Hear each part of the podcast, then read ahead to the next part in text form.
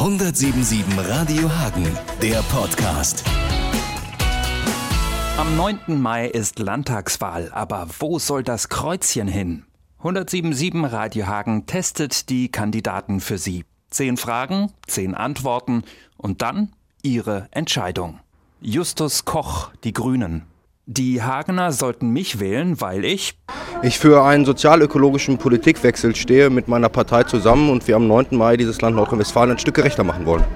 In den ersten 100 Tagen will ich vor allem in den ersten 100 Tagen im Düsseldorfer Landtag, wenn Sie mich denn wählen, möchte ich vor allem die äh, Lage der Kommunen in diesem Land auf, aufs Tableau bringen, für eine gerechtere Bildung mich einsetzen und äh, zentrale Aufgaben im Klimaschutz endlich angehen.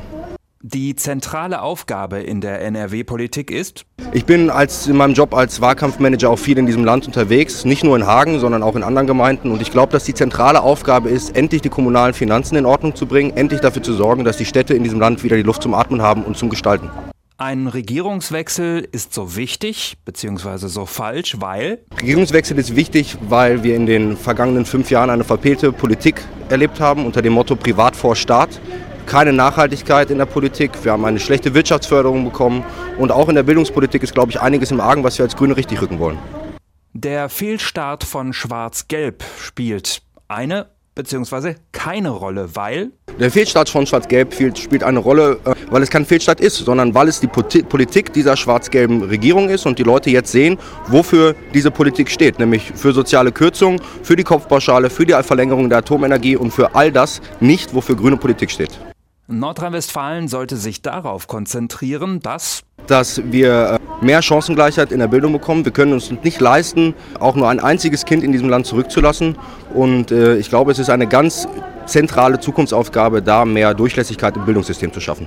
Meine größte Stärke ist, dass ich. Meine größte Stärke ist, dass ich mich 150 Prozent auf eine Sache einlassen kann, mich darauf konzentrieren kann und mit ganzem Werbe dafür kämpfe.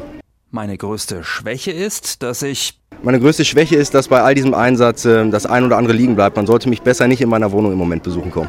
Wenn ich nicht Politik mache, dann äh, verbringe ich Zeit mit meiner Freundin. Ich bin oft in Berlin, wo sie lebt, oder ich äh, spiele Karambolage-Billard, mein Sport, den ich sehr gerne mache.